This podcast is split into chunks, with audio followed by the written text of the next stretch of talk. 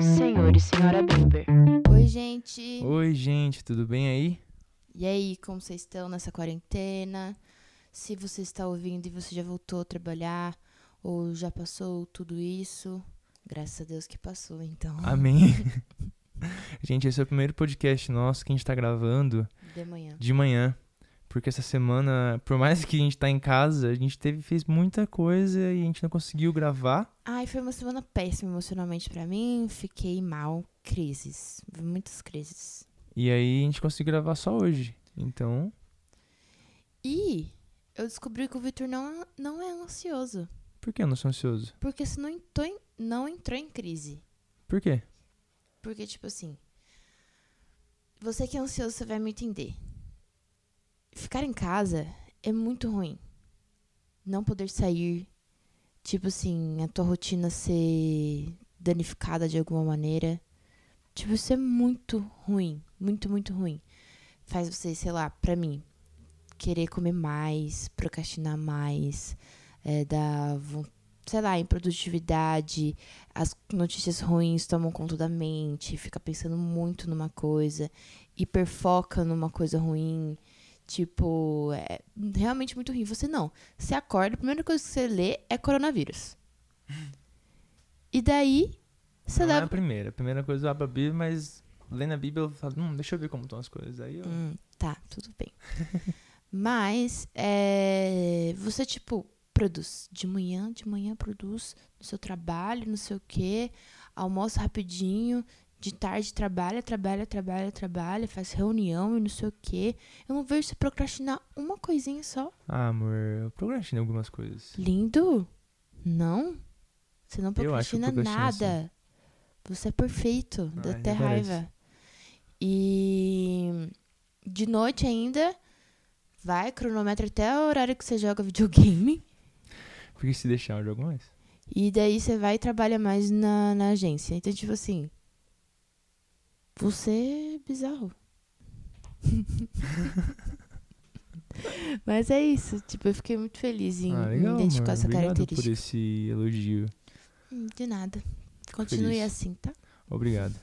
Gente, nesse podcast, nesse episódio, a gente quer falar sobre algo muito legal. Na verdade, é um assunto que é, eu postei no Twitter um dia.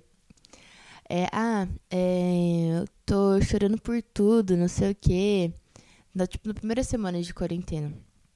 Daí, uma amiga minha postou assim: Ah, é a quarentena. Daí eu fiquei tipo, mano, como que as pessoas carentes devem estar passando por este momento, né? Sempre tem aquela pessoa que, nossa, ela precisa ter contato físico, ela precisa ter alguém pra ficar falando, falando, falando, falando, falando, falando, falando, falando, falando, falando. Cara, é engraçado que como que a gente tá sentindo falta de contato físico com as pessoas, né? A gente vai confessar o que aconteceu ontem. Ontem o, Diego tava aqui em casa. Uhum. E a gente ficou por horas conversando, fizemos um monte de coisa e tal. Na hora de ir embora, tipo, a gente dane-se o corona e Dá a um gente se abraçou. Ah, ainda mais que, tipo, esse nosso amigo, ele é tudo, tipo, protocolado. Tipo, É. não, gente, protocolo, protocolo, não sei Aí ele, ah não. Mas é, é muito engraçado, né? E isso me fez lembrar da minha fase carente na adolescência. Adolescência não. Como você era carente, amor? Me explica isso. Em que sentido? Como, como é? Um, vai, A minha versão carente? É isso. Assim, eu acho que eu tenho ainda um aspecto da minha personalidade que ainda é muito carente na questão de afirmação. É, eu preciso muito, assim, ainda tenho essa carência de, tipo, preciso ser afirmada, preciso ser afirmada por pessoas que às vezes eu nem conheço, sabe? Mas, é, na minha adolescência, eu aceitava muito umas amizades abusivas, assim, sabe? Umas menininhas que se achava e eu era capachinho delas, sabe? Uhum. E porque eu sempre tive essa noia de que ninguém queria ser meu amigo, entendeu? Então eu, tipo, era super carente nisso. E eu fazia amizade com qualquer um que aparecesse. E era super amigo dessa pessoa e tal. Tanto que eu me envolvia emocionalmente com qualquer um, com qualquer namorado. Não namorado, qualquer menino. Mas claro que nunca fui trouxa ao ponto de, tipo, é, me deixar levar seriamente por essas pessoas. Mas eu sempre, tipo, ficava perdendo tempo, sabe? Daquela pessoa trouxa que, tipo assim, a pessoa faz merda, tipo, minhas amigas faziam merda comigo, eu era quem perdoava. E até porque eu acho que isso acontecia porque eu tinha poucos amigos. Então, poucos amigos também. Então eu sempre, tipo, me submetia a umas coisas nada a ver por conta de carência, por conta de achar que eu precisava daquilo na minha vida, por conta de uma baixa autoestima e etc, sabe? Eu acho que é impossível. Eu acho que todo mundo já viu fase carente já. Nossa, eu lembrei de uma história. Conta. Mano do céu. Tumblr, né? Sempre tive Tumblr. E daí, é, eu tinha uma amiga, ela, a gente ainda é conhecida, mas ela tinha uns parentes numa cidade próxima, lá de, de Balneário. Chama Gaspar. E lá em Gaspar, ela tinha um monte de família e tal. E a gente, tipo, tudo se seguia no Tumblr. Ela, né, tipo, eu seguia, porque eu era a melhor amiga dela, então, tipo, eu também conhecia esses, esses primos dela e os amigos que ela tinha lá, por conta dos primos, Uhum. entendeu? Então, meio que, tipo, a gente ficou tudo amigo por conta do Tumblr. E eu lembro que tinha um menino, nossa, eu esqueci o nome dele, tá, mas é irrelevante, é. Tinha um menino que a gente começou a conversar muito pelo Tumblr e a gente decidiu namorar. Tipo, Pelo Tumblr. pelo Tumblr, tipo, por virtualmente. Que Sim, por MSN e tal. Mas, o que acontecia? É, eu, eu era muito fotogênica. Só que pessoalmente eu não era tão bonita. Real, real oficial, Hum. tá? Ah, conta. Tipo, na, nas fotos, por exemplo, eu botava uma personalidade que eu não tinha. é, tipo, umas coisas bem nada a ver, entendeu? E daí, eu não tinha dado meu primeiro beijo ainda. E daí ia ter uma festinha de 15 anos em Gaspar. E a minha amiga me convidou pra ir. E só que o vestido que eu tinha separado pra usar não tinha dado certo. E daí eu fui pegar um emprestado dessa minha amiga. Só que era um vestido muito feio. Tipo, muito, muito feio mesmo. Preto. É horrível. Tipo, rodado, nada a ver comigo. Nossa. Enfim, horroroso. E daí, é, eu cheguei lá na festinha e a expectativa de encontrar o menino e a gente Ah. ficar. Uhum. Já tava, tipo, esquematizado. E chegou lá, aí eu dei oi pra ele e ele me evitou a festa inteira. Nossa. E daí eu olhava, tinha a roda das minhas amigas, tipo, ao redor dele, tipo, o que que tá acontecendo? Você não vai ficar com ela, não sei o quê. Daí eu cheguei lá e falei, e aí? Né? Deu um encontrão nele, botou na Dei, parede. dei. Daí ele, ah, não, não vai rolar, não sei o que, não sei o que. Daí, nossa, meu coração ficou partido, né? Daí a gente voltou pra casa, né? E eu com meu coração partido. E, e eu sabia que era porque eu tava feia. Eu sabia. Hum. Daí, pensando nessa história, né? Mano, muito idiota, muito trouxa. Por carência, por achar que nunca nenhum menino ia gostar de mim.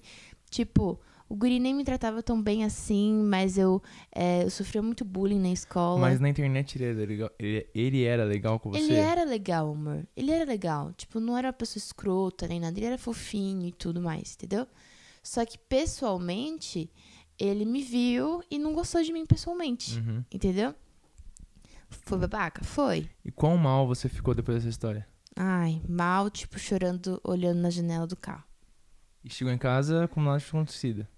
Claro, minha mãe não podia saber. E aí ficou tudo bem depois? Você ficou mal durante dias? Daí, não, não, ficou tudo bem depois. Daí até passou alguns meses e essa minha melhor amiga ficou com quem?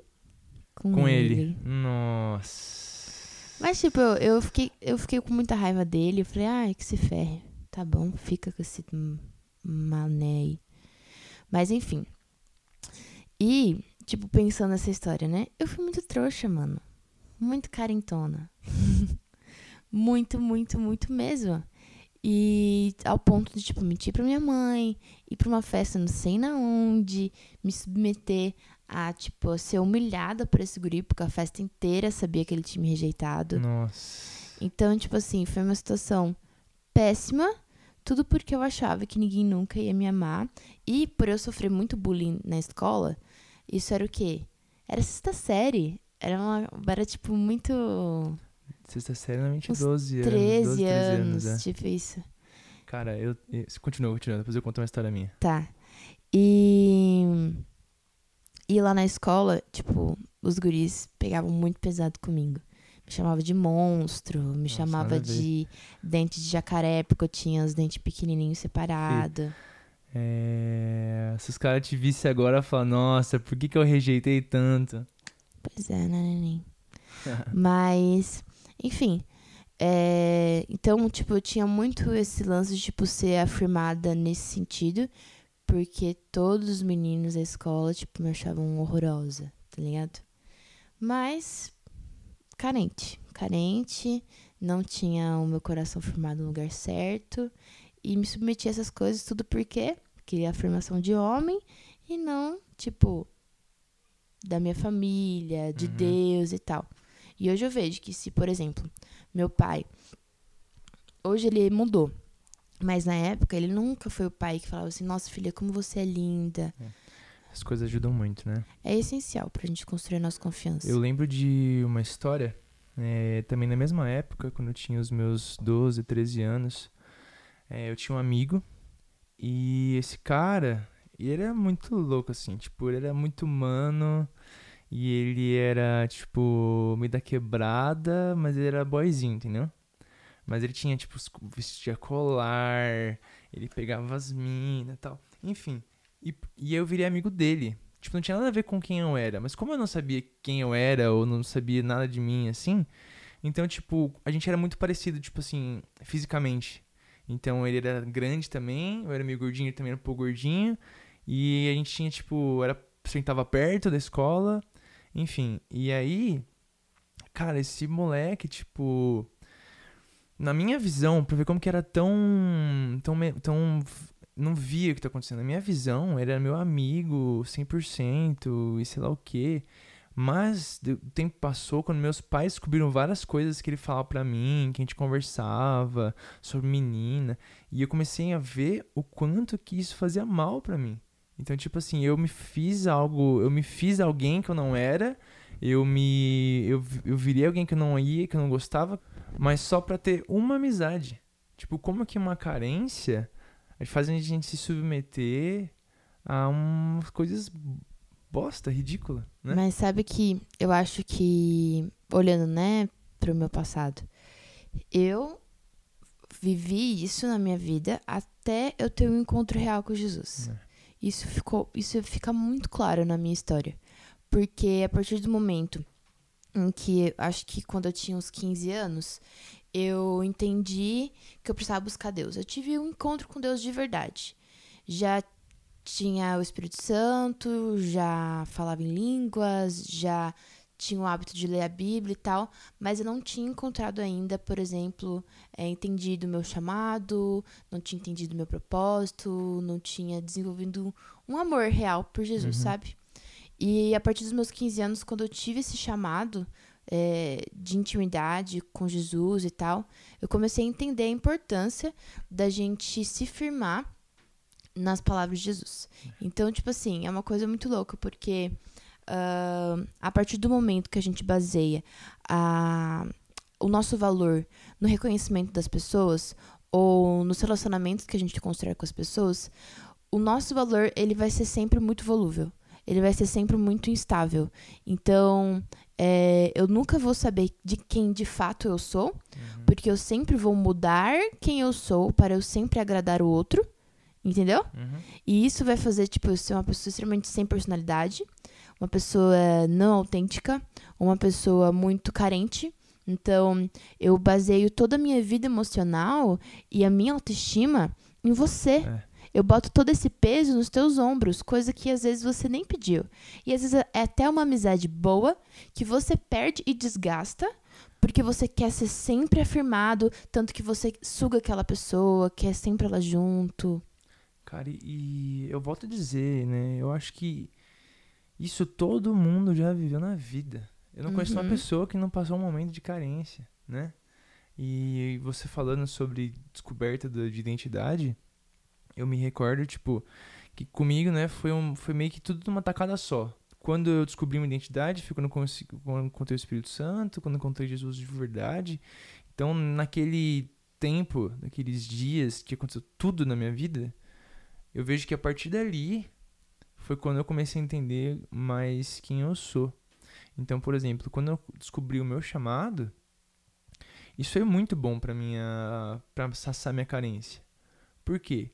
Quando você sabe o teu propósito, você sabe o teu chamado, você sabe aquilo que você é, você sabe todas as coisas que você vai fazer, quando bate um momento de tristeza, você se lembrar daquilo que Deus te falou, te faz você ter uma força a mais. Então, por exemplo, se Deus falou assim: "Ah, você vai ser, sei lá, vamos dar um, dar um exemplo. Você é um missionário. E quando você estiver mal, porque as coisas talvez não estão dando certo, ou que você não tá vendo as coisas acontecerem, se você lembrar de quem você é em Deus, isso vai fazer você. É, É com- o, que vai, é o que vai basear a sua vida. Exatamente. Não vão ser as circunstâncias, mas vão ser as promessas. É isso. Eu acho que todo mundo vai lutar com isso até o fim da vida, até nós irmos para o céu. Porque a todo momento nós somos feridos, a todo momento é, coisas são tiradas do nosso coração, é, no sentido de tipo assim, de ter vivências roubadas, de ter é, relacionamentos tóxicos, de ser. A gente a todo momento se machuca nos nossos relacionamentos pelo simples fato de nós estarmos nos relacionando. Isso é fato. E Não tá tem todo mundo como. suscetível a isso. Isso. E eu, olhando assim, eu vejo que é, esses, a partir dos 15 anos foi um momento divisor de águas, Uhum. mas que esse processo ele foi intenso até os meus 19 anos, que foi quando eu tive aquele relacionamento ruim e eu me posicionei diante de Jesus, porque daí eu comecei. Antes eu me vendia no sentido de amizade, né? Me vendia muito nisso, vendia os meus gostos, vendia até o que eu vestia, a música que eu escutava. A gente vai vendendo essas verdade. coisas pra gente Você aceita. ser aceito, exatamente. E até um dia, quando eu me relacionei com esse cara, e eu vi que em dois meses eu simplesmente abri mão de tudo que eu tinha construído com Jesus, tudo que eu tinha descoberto sobre a minha personalidade, sobre os meus gostos e tal, só para estar com uma pessoa que eu achava que era a top das tops. Então, tipo, quando eu me vi nessa situação, eu falei, cara, não estou tão bem assim como eu achava. Não sou tão confiante como eu achava que eu era. Então foi um momento de muito tipo, eita, o negócio é mais fundo do É. que eu imaginava. Então, tipo, hoje é, eu entendo que, assim, é uma parada que eu tenho que lutar sempre. Eu tenho que trazer manutenção. Então, é recorrente a minha necessidade de, tipo, lembrar das promessas de Deus sobre a minha vida, lembrar é, quem eu sou em Deus, lembrar da minha personalidade. E é, é, muito, é muito importante a gente ter pessoas do nosso lado que vão lembrar isso também. Nossa, eu ia falar exatamente É? isso.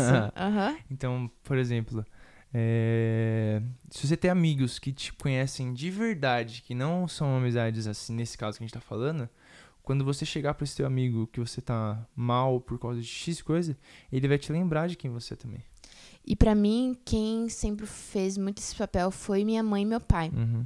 Então, eles sempre, tipo assim, o que que tá acontecendo? O que que tá acontecendo? Mas é claro que ah, isso só nos afeta o tanto que a gente deixa nos afetar. Tanto as coisas boas quanto as ruins.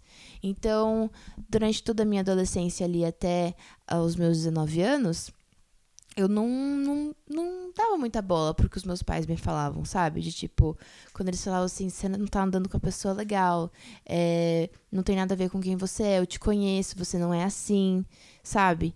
E quando eu passei por essa crise nos meus 19 anos, é, os meus pais, tipo assim, sentaram comigo e falaram, cara, o que que tá acontecendo? No- Foi muito legal, porque a gente teve uma conversa muito séria de, tipo assim, onde a gente falhou. Porque eles entenderam o papel deles na construção da minha confiança, na Uhum. construção da minha personalidade. Isso foi muito legal porque até eles nessa época eles foram para uma escola na Jocum, esqueci, acho que chama Escola da Alma e se eu não me engano, tá? Não lembro o nome direito. E eles foram lá e aprenderam várias coisas e e foi muito muito falado sobre essa questão também do da, da paternidade, né? De criar os filhos e criar os filhos na, nessa questão de é, autoconfiança, autoestima, etc. E o que, que a gente aprende, né? Hoje a gente tem acesso a esse conhecimento, mas na época não. O pai, ele tem uma, um papel essencial na construção da identidade dos filhos. O pai. É, a mãe, ela tem um papel de ser consoladora, de ser é, auxiliadora, de ter esse papel de abraçar, de acolher, de nutrir, Uhum. né? E o pai tem essa característica de é, construir identidade, de afirmar, de empurrar, impulsionar para viver a vida, para correr, trabalhar, correr atrás dos sonhos, Muito real. Tanto que eu lembro de momentos que eu tava, sei lá, fazendo alguma coisa errada. Quando minha mãe falava, tipo assim, teu pai tá decepcionado com você.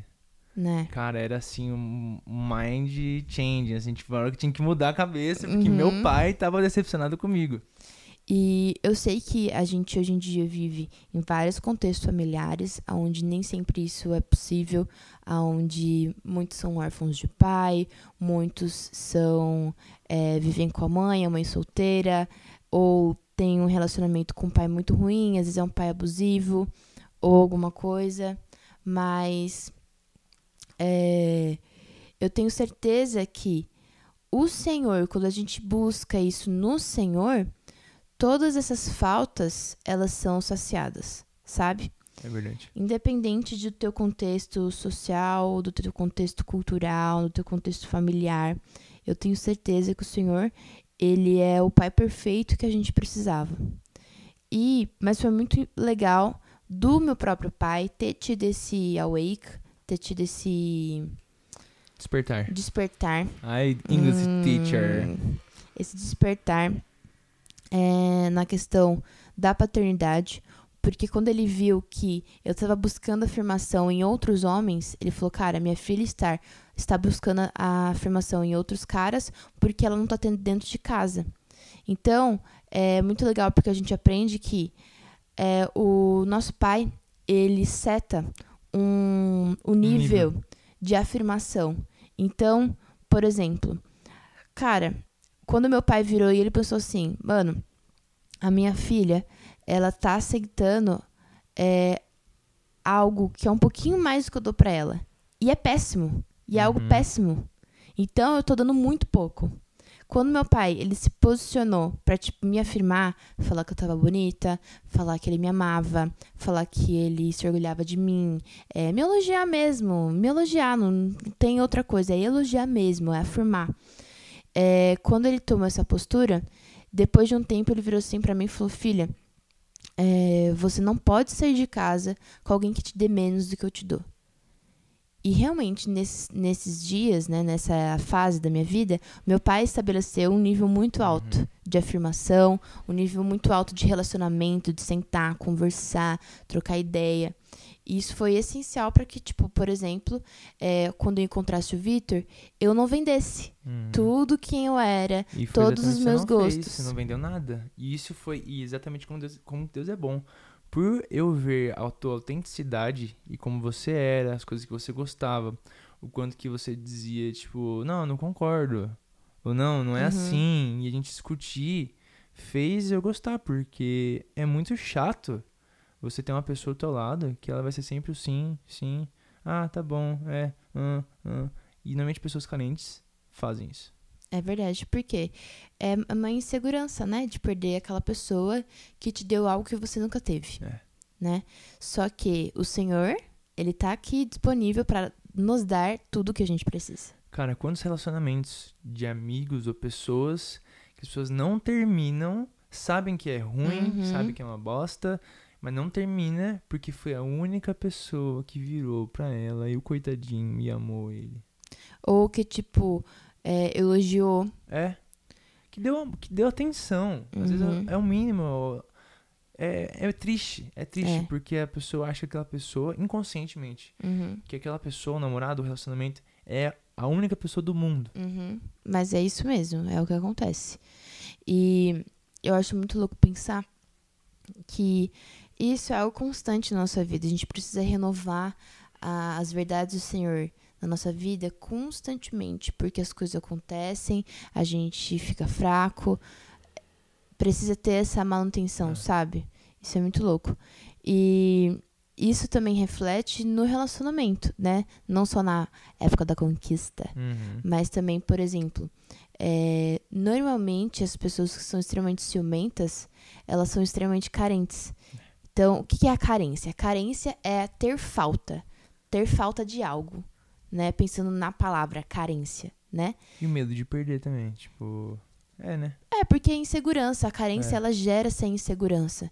Então, por exemplo, no nosso início de relacionamento, é, eu era muito insegura. Uhum. eu dava uma controlada, mas eu era muito insegura.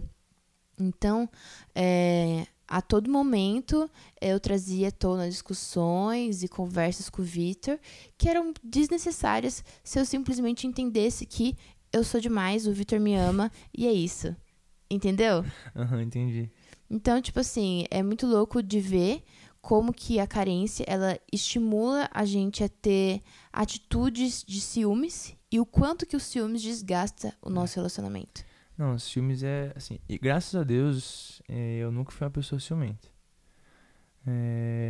Você se sente, óbvio que você sente os ciúmes. Teve situações que É. você se sentiu desconfortável. É, mas você pensa assim, tipo, é, tipo, tipo antes de te conhecer, é, eu nunca fui aquela pessoa, tipo, tem gente que parece que nasce ciumenta, né?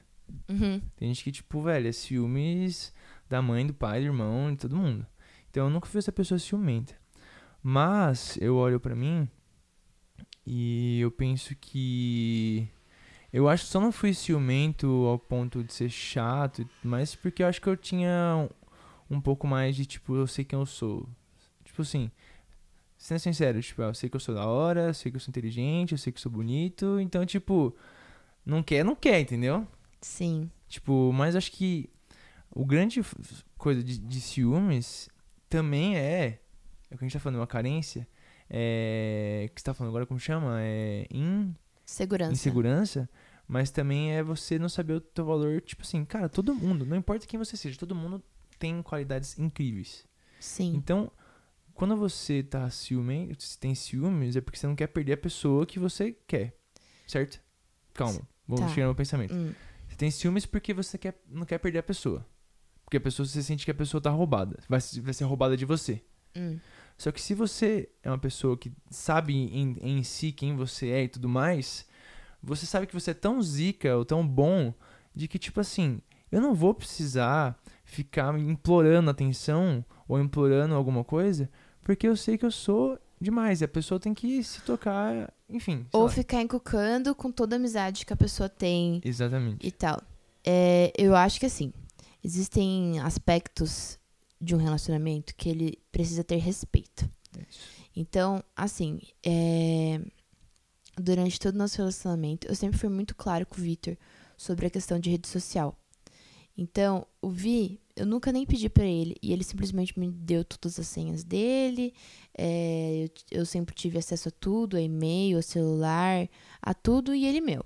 Então, sempre, tipo, foi muito sem treta isso. Só que, vira e mexe, entrava no Instagram e via, tipo, selfie de uma menina X.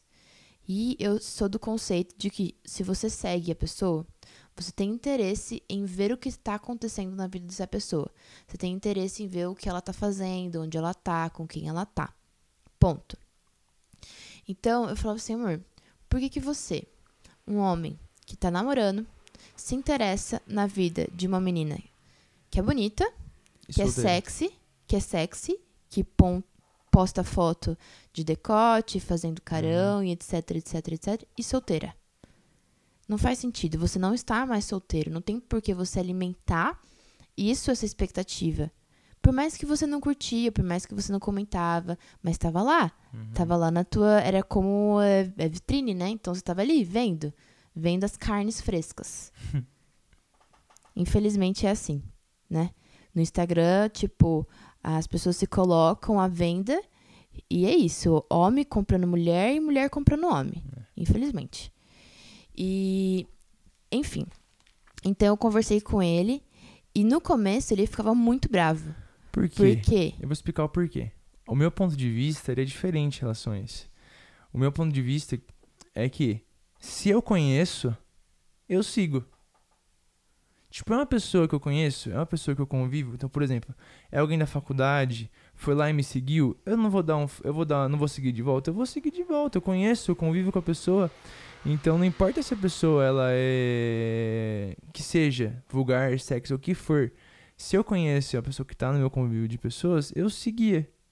Esse era o meu conceito. Por mais que eu não curtia, por mais que eu não fazia nada, mas eu seguia porque, tipo assim, é tipo assim, é como se você fosse na vida real, chegasse a pessoa assim, oi, tudo bem? Aí você, tipo, não vou ser seu amigo. Nossa, nada a ver, amor. Tô falando do meu pensamento. Mas não tem fundamento algum Lógico que tem. isso, amor. Lógico que tem. Porque você é É homem. e relacionamento. homem fica louco. Por quê? Fica louco. Amor, pelo amor de Deus. você é eunuco agora. Vê a mina lá, mó gata, Não, com- com concordo. os peitos pra fora, com que seja. Que nem, eu dou um follow. Ah, Se até um ator que eu sigo fica postando foto só de cuequinha. Com o amiguinho lá marcado. Eu dou um follow. Não, você tá certa. E eu. Você eu- também tem que dar. E Mas todo eu- homem tem que dar. Porque alimenta a Oh, imaginação. oh, oh. Amor, Eu tô falando que de- eu tô falando o meu pensamento que eu tinha naquela época. Que foi mudado. você tá Você- justificando a sua atitude. Você me conhece, a gente já conversou sobre isso. Você me conhece quanto que eu mudei em relação a isso. Como que eu aceitei e entendi o teu ponto de vista. Não é verdade? Não é verdade? Hum. Não é verdade, Será Camille? que você aceitou mesmo? você Lógico tá que aceitei. Tô falando que naquela momento? época que a gente começou a conversar sobre isso, a gente teve desavenças sobre isso. Desavença. Esse era o meu pensamento. Se eu conheço, eu sigo. Tá. Fala, continua falando. Não, é isso. É isso? Bom, mas enfim. E daí a gente tretava. Sempre. Uhum. Porque ele abria o feed dele, sempre Não, gente, alguém. era assim, era. Parece que era do diabo. Era a Camille tá do meu lado. Nunca acontecia, ficava uma semana. A Camille vinha de Santa Catarina pra São Paulo. A gente tava sem fazer nada. Eu abria meu Instagram, era batata. Era abrir o Instagram, aparecia foto de uma menina de, de biquíni na praia e era sempre assim. E daí eu fui, ia pegando no, no pé, né? Daí eu falei, não, vamos lá, vamos dar um follow. Corre aí esse, esse feed aí, vamos dar um follow. Ah, mas é minha amiga da faculdade. E faculdade acabou, a vida andou, bora pra frente. Porque na época eu tava fazendo faculdade ainda. Ah, mas é minha conhecida do trabalho. E? É sua amiga? É casada? Ou ela tá afim de você? Ou ela tem interesse? Será que ela não tem interesse? Será que você não tá com interesse também? Daí, enfim. Não, era uma pira a mais. Era, uma Era. pira a mais. Mas assim, amor.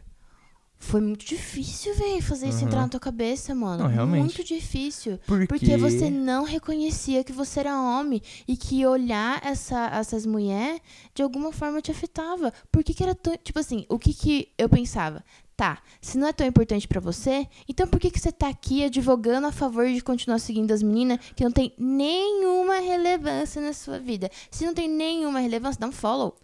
Porque eu encarava, encarava isso com sentido de, tipo, é meu conhecido, me segue, eu sigo de volta, entendeu?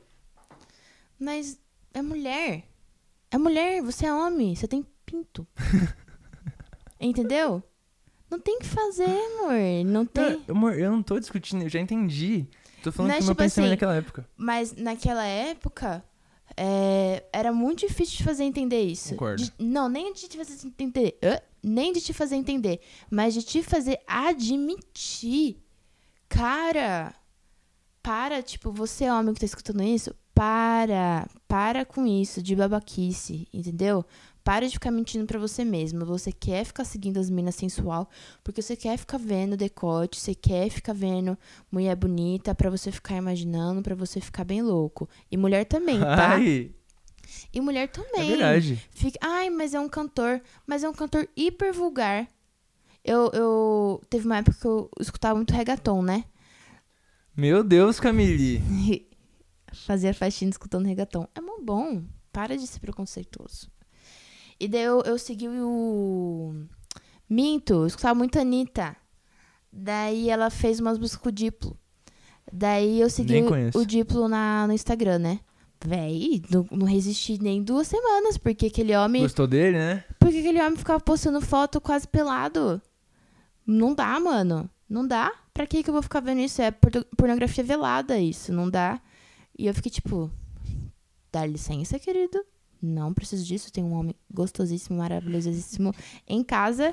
Dá licença. Então, tipo, eu mesmo me policio nisso. É, eu, eu creio que todo cristão precisa se policiar nisso, cara. Independente se você é solteiro ou não. Porque, filosofando, né? Não sei se quem falou essa frase e tudo mais, mas dizem, dizem que os olhos são a vitrine da alma. Nossa. Na verdade, não tem essa Não é frase? vitrine, é janela. Janela. Ah, dá na mesma. Não, porque vitrine é um negócio Ai, que Camille. quem tá de fora vê. Janela é quem tá de dentro vê. É, janela, ninguém lá de fora vê a gente aqui. Tá bom. bom ponto. Mas tudo bem.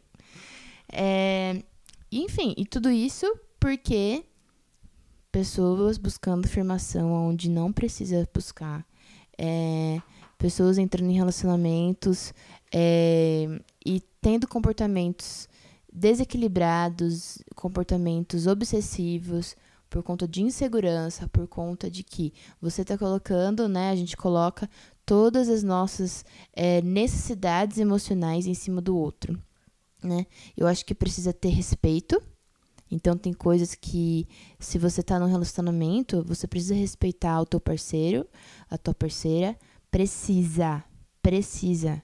Você precisa parar para escutar o que incomoda essa pessoa. Não tem como. Você, se você escolheu estar com ela, você escolheu dizer não para todas as outras. Exatamente. E você escolheu manter um relacionamento. E para um relacionamento se manter, precisa ter os dois lados. Nossa, sim, gente. Pelo amor de Deus, que futilidade é essa desses homens colocando na cabeça das mulheres que elas são loucas só porque elas se sentem desconfortável com você vendo teta 24 Lógico, horas no seu lógico. Instagram, querido.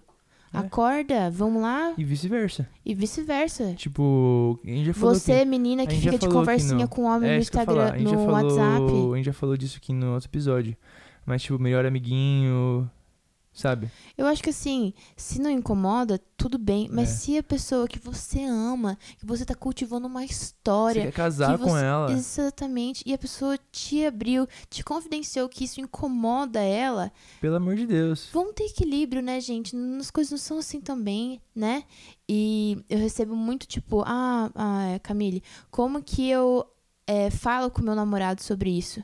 Fala com sinceridade, fala com seu coração aberto. E se esse cara usar isso contra você, se ele te fazer sentir mal porque você tá abrindo seu coração, sinto muito dizer, mas esse homem não tem o caráter de Cristo, porque ele não quer te proteger. Ele tá te expondo a situações que você não precisa passar. É. Porque um homem de Deus não coloca sua mulher é, em situações onde ela se sente humilhada, tá? E pra mim, é muita humilhação homem ou para o homem e para a mulher quando o seu parceiro se, é, se coloca em posições onde é, de pornografia, Uhum. de é, sensualidades, de, de coisas assim que desvalorizam o outro, É. sabe?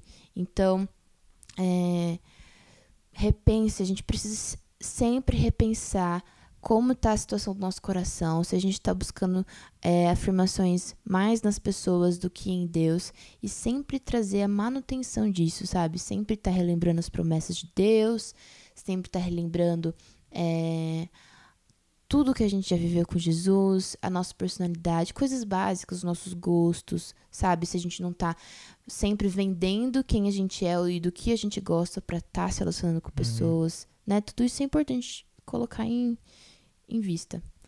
E é, complementando isso que você tá falando, é, mesmo, mesmo se você não tem um relacionamento, mesmo se você não tá com ninguém agora, ou tá na procura, eu acho que já vale a pena agora você já se preparar para que você não precise viver momentos de, de- disso, sabe? Então, por exemplo, pô, já para de seguir as minas que não vale a pena no Instagram. Sabe, tipo, primeira, primeira coisa, se a mina fica se mostrando no Instagram, já não é uma mina legal. Porque a mina que realmente vai ser top pra você, Uma mulher de Deus. uma mulher de. Exatamente. tal, Ela não vai fazer isso. Ela não precisa expor o corpo dela pra ser atrativa. E outra coisa, E e, você, também. menina, Não vai. O cara que fica também se mostrando o tempo inteiro, postando só foto dele e tudo mais, também pode não ser o cara que seja o cara mais certo pra você. Então, pa- os dois extremos. É claro que a gente tá colocando aqui de uma forma bem estereotipada, né? Não que É, seja exatamente. a gente esteja demonizando a selfie, demonizando as coisas, mas a sensualidade é, no meio cristã, ela precisa ser combatida. É. Porque a sensualidade, ela foi feita pro teu quarto, pra, É. com o teu marido. E fora outra coisa, e como que existe, né? Então, por exemplo, a menina vai lá, ou o cara que seja, posta foto no espelho com o biquinho lá. O senhor é meu pastor, nada me faltará. Essa aí é clássica, né? Tipo- Mas, tipo assim, amiga, se você tem um fogo, amigo, se você tem um fogo que não te dá descanso, guarda ele. Tem fogo, cê. É, guarda ele, entendeu? Digo por mim, eu era muito foguenta. Muito, muito, muito, muito. Mas eu sempre guardei É. o meu fogo. Sempre guardei. É. Não, mas é verdade, meu você guardou, você guardou, exatamente. Quando chegou, casamos, entreguei tudo pra Ah, ele. Quê? Nada. Então, tipo assim, essas coisas o Senhor nos dá habilidades para serem usadas e aproveitadas na hora certa, que é no casamento. Exatamente. Então, é muito importante guardar o nosso coração, não ficar se expondo, é, não ficar expondo os nossos olhos, sabe? É muito, muito importante, porque tudo começa na mente. É. Tudo, tudo, tudo, tudo. E falando sobre nós dois, então a gente começou a namorar e a gente foi muito de boa em relação aos filmes. Acho que isso foi as únicas coisas que mais pegaram pra gente, né? Uhum. Não lembro de ter. Porque sempre confiei muito na Camille, ela sempre confiou muito em mim. Ainda mais porque é um namoro à distância, então se não tivesse confiança, o namoro nunca ia acontecer. É, mas é, a confiança foi construída porque a gente sempre foi muito honesto um com o outro. A gente, desde os primeiros é, dias de conversa, a gente sempre estabeleceu de forma clara Aham. Não só, tipo, subentendida, mas de, tipo, realmente a gente. Eu falei com ele, ó, nós precisamos ser sinceros É. uns com os E a outros. gente fez um tratado. A gente precisa confessar pecado, a gente precisa contar quando alguém dá em cima, a Uhum. gente precisa contar quando a gente se sente tentado. Precisamos, precisamos. E a gente fez um tratado que a gente ia conversar sobre tudo o dia inteiro. Então, Uhum. por exemplo, tinha dia que a Camille não tava afim de falar nada do dia dela, eu falava, conta. É, Com, o que, que você fez? Você acordou que horas? E mesma coisa ela. Quantas vezes eu tava quase dormindo, amor, você não me falou nada sobre o dia hoje, você vai falar. uhum, Enfim, isso fez a gente ter uma. Porque você vai falando do teu dia, você vai lembrando das coisas que aconteceram. E você vai sempre falando, sempre sendo informado. Por isso que eu vejo que o nosso relacionamento, em relação aos ciúmes, ele foi muito tranquilo. A gente não teve nenhuma crise de ciúmes, nesse sentido de uhum. alguém. Mesmo porque a gente não dava abertura pra alguém fazer algo com a gente. É E a verdade. gente desconfiava muito. Acho que o único fato que a gente viveu era exatamente isso por culturas diferentes. É. De você entender que não deveria e eu achar que não tem problema. E realmente, quando passou, eu entendi, cara, é melhor não seguir. E era muito engraçado porque quando a gente vi, eu quando eu vi alguma situação de alguma menina dando em cima do Vitor, ah, que fosse num retiro, Que fosse, é, que fosse No- retiro, que fosse um lugar que eu fosse for agenda. tocar, exatamente. eu sempre chegava pro Vitor e falava, ó, essa menina aí, ó, não dá muita moral pra ela não, tá? E eu sempre avisava. E eu achei muito engraçado porque eu contei isso pra uma é, uma amiga de família e ela falou, Camille, não faz isso, é, você tá trazendo o olhar dele pra isso, e não sei o quê. Não, ela me avisava. Exatamente. E tipo assim, como que isso pode ser muito estafado como insegurança? É. Mas, Sendo por que. exemplo, como eu te amava, te amo e, e eu gostava muito de você, então quando você me falava isso, eu entendia como um aviso. Uhum. Mas num caso, de uma pessoa safada, que não gosta da pessoa que tá namorando, e ela recebe isso como um, um despertar. É, Talvez ele não tava pensando que aquela menina tava dando em cima dele, a namorada vai e fala, e fala, hum, então eu vou deixa eu atrás. dar moral, é. É verdade. E se o cara é, faz isso, cai fora. Pelo Adeus, amor de muchacho. Deus. Cai, de- cai fora, cai fora. Mas eu sabia que o Victor tinha o caráter de Cristo, tem o caráter de Cristo. Então eu poderia abrir isso pra ele. E é muito louco como que isso pode ser taxado também de tipo, ai, você é louca. É, Nossa, você fica. Deixa o seu homem em paz. Tipo, umas coisas bem Uhum. idiotas de serem ditas, sabe? Mas que muitas vezes a geração passada traz, É. sabe? Que tipo, o homem pode ter a liberdade que ele quiser e a mulher tem que ser, Nada tipo. "Ah", sendo que é recíproco, tem que ser É recíproco. E é isso. É isso, gente. E se fosse resumir tudo isso, Guardem o coração de vocês, mesmo guardem a mente de vocês. é, busquem em Jesus a identidade que vai tirar da carência. Não tem receita para essa busca. Cada um busca do jeito que sente de, É. de buscar e as promessas, as respostas, elas vêm Uhum. de alguma maneira, num sonho, numa fala, numa fala, Na Bíblia, num, oração. é, numa coisa. mensagem. O Senhor vai falar com você, isso eu tenho certeza. E quanto mais firmado a gente estiver, a gente vai ajustar o nosso coração pra chegar no, num. É, baby, sendo crente, né? Vamos ser Uhum. crente. Sejam santos porque eu sou santo. A gente nunca vai alcançar a santidade que Jesus é, óbvio. Uhum, Mas é um alvo a se atingir. Isso. É um lugar pra ir. Então a gente tem que buscar isso. Até mesmo semana passada, ou essa- não, foi essa semana, eu tive uma conversa muito séria com Jesus, porque eu vi que a minha autoestima estava sendo muito afetada com quando eu sentia que eu não estava agradando o Vitor 100%. Uhum. E é muito legal porque eu fui lembrada pelo Espírito Santo de que o único a quem eu tenho que agradar 100% é ele. E mesmo quando eu decepciono o Vitor, tipo numa coisa besta, sabe? De tipo, o fato, só o fato da gente ser diferente, né? Ai, e o Vitor fica tipo, nossa, sei lá, ah, você não fez nada hoje, ou tipo, você não conseguiu produzir nada hoje. Uhum. E como que esse tipo de cobrança, tipo, me afetou e eu fiquei tipo assim, eu sou um pedaço de cocô, é. sabe? E Deus falou assim pra mim: o que, que eu tô falando pra você é mais importante do que o seu próprio marido fala pra você. Então, nem porque ele é teu marido, ele é mais importante do que eu. Óbvio. Então, para e escuta. Será que eu tô te cobrando isso? Se o que eu te cobro, se o que eu te falo tá alinhado com o que o Victor tá falando, amém. Agora, se não, bola pra frente. Uhum. Porque a sua vida é pra mim. Porque, gente, isso Jesus falando pra mim, né? Uhum. Gente, a nossa vida com no geral, ela toda tem que caminhar para eternidade. O nosso foco, o nosso primeiro amor, a nossa prioridade em agradar, em amar é Cristo. É, É Cristo. E é isso. é isso. Bom, vamos encerrar esse episódio. Isso. É nóis, gente. Muito obrigado por Contem com a gente. escutar tudo. Nossas DMs no Instagram estão sempre abertos Uhum. vocês. O meu é arroba Camille O Cabanas. meu arroba Bember. E o Vitor também é Bember no Twitter. E eu sou Cabanas Camille no Twitter. Estamos sempre à disposição. É nóis. Fala pra gente quais assuntos vocês querem que a gente fale mais a respeito. E é nóis. Força pra nós nessa quarentena. É isso. E durante esse tempo de quarentena a gente está disponibilizando muita coisa, né? Uhum. Então tem muita. Eu sei que tá tendo muita informação, selecionando informações boas para vocês. Acompanha a gente, que eu sei que tem muita coisa para vir nesses próximos dias. Yay! Beijo! Tchau! Tchau!